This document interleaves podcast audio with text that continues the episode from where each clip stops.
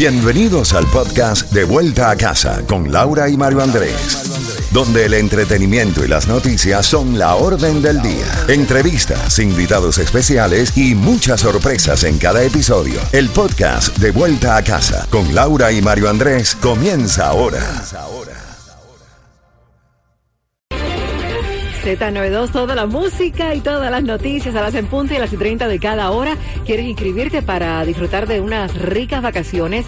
Cuatro días, tres noches con entradas para los parques de Disney Vacaciones familiares con hotel para cuatro personas más 500 dólares. Bueno, la palabra clave es Disney y en cuestión de unos minutitos estaremos buscando la llamada ganadora, pero también queremos llevarte al Z Playa Party y ya puedes comenzar a marcar el 305-550-9200 porque eh, tú serás la persona ganadora y esa clave es playa. O sea, Disney viene más adelante ahora mismo para el Z Playa Party.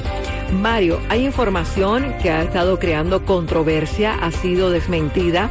Hablo de una nota oficial que al parecer decía que, hablando de la visa y de los cubanos en Nicaragua, bueno, una nota oficial que alegaba que los cubanos interesados en viajar a Nicaragua tendrían que presentar una visa de turismo al entrar al país fue desmentida por la empresa cubana de aeropuertos.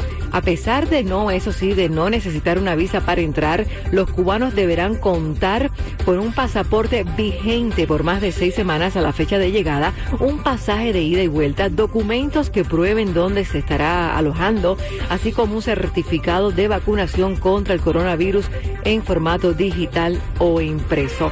En otras noticias que tienen que ver con Nicaragua, Estados Unidos va a exigir a los nicaragüenses incluir información de sus redes sociales a su solicitud de la visa estadounidense. Esto informó este pasado domingo la Embajada Americana en Nicaragua.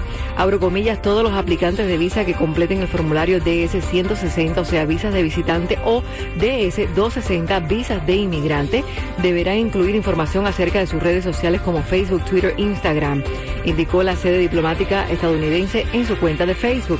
La delegación eh, diplomática indicó que todos los formularios deben completarse de manera honesta y en su totalidad para evitar atrasos en su proceso de solicitud. Una nota muy importante, no se van a solicitar contraseñas, únicamente el nombre del usuario. Mario, tenemos más información. Más información a esta hora de la tarde. Tal vez usted ve que está lloviendo, que hubo un poco de viento este fin de semana y esta madrugada, que se cayeron las frutas de sus árboles y piensa, ah caray, se nos acabó las vacaciones de esta temporada de huracanes. Bueno, la probabilidad es que se forme una depresión tropical en el Atlántico ha aumentado en el día de hoy esa probabilidad, mientras hay tres sistemas tropicales que son vigilados por los meteorólogos luego de la temporada de huracanes que estaba relativamente en calma.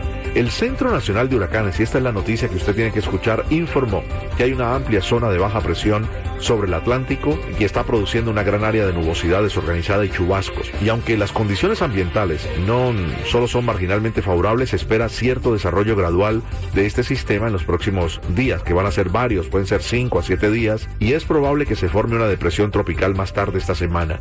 La probabilidad de la formación a 48 horas aumentó 50%, a 5 días tiene un 80% de posibilidad de formación. Se prevé que la perturbación avance lentamente hacia el oeste, o sea, hacia nosotros, y luego hacia el noroeste, de 5 a 10 millas por hora, hacia aguas adyacentes al norte de las islas de Sotavento. Veo los modelos que están presentando hoy los meteorólogos y el Centro Nacional de Huracanes, la mayoría de ellos lo ponen muy al norte del estado de la Florida. Esa es la buena noticia. La que no es buena es que el retiro de otra aseguradora pone a muchas personas con otra vez el lío de buscar quién les asegura su casa. Laurita, el estado de la Florida ha perdido entre 2020 a la fecha 34 compañías de asegurar viviendas y Citizens ha llegado al récord de un millón de pólizas. Ahora otra compañía de seguros abandona a los propietarios del estado de la Florida. La compañía más reciente es United Property and Casualty, debido al riesgo y las pérdidas que enfrentan por reclamos y demandas excesivas.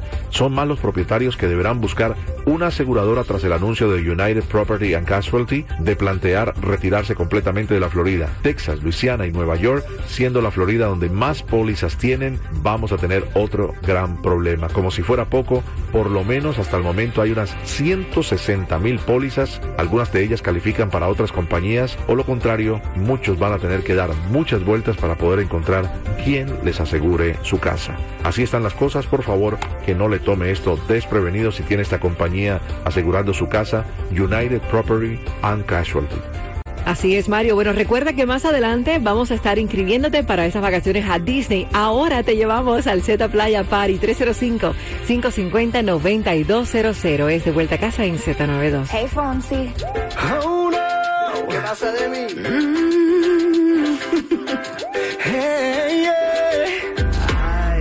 Esta historia algo que confesar. Ya entendí muy bien qué fue lo que pasó.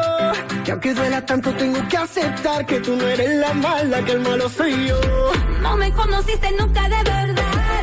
Ya se fue la magia que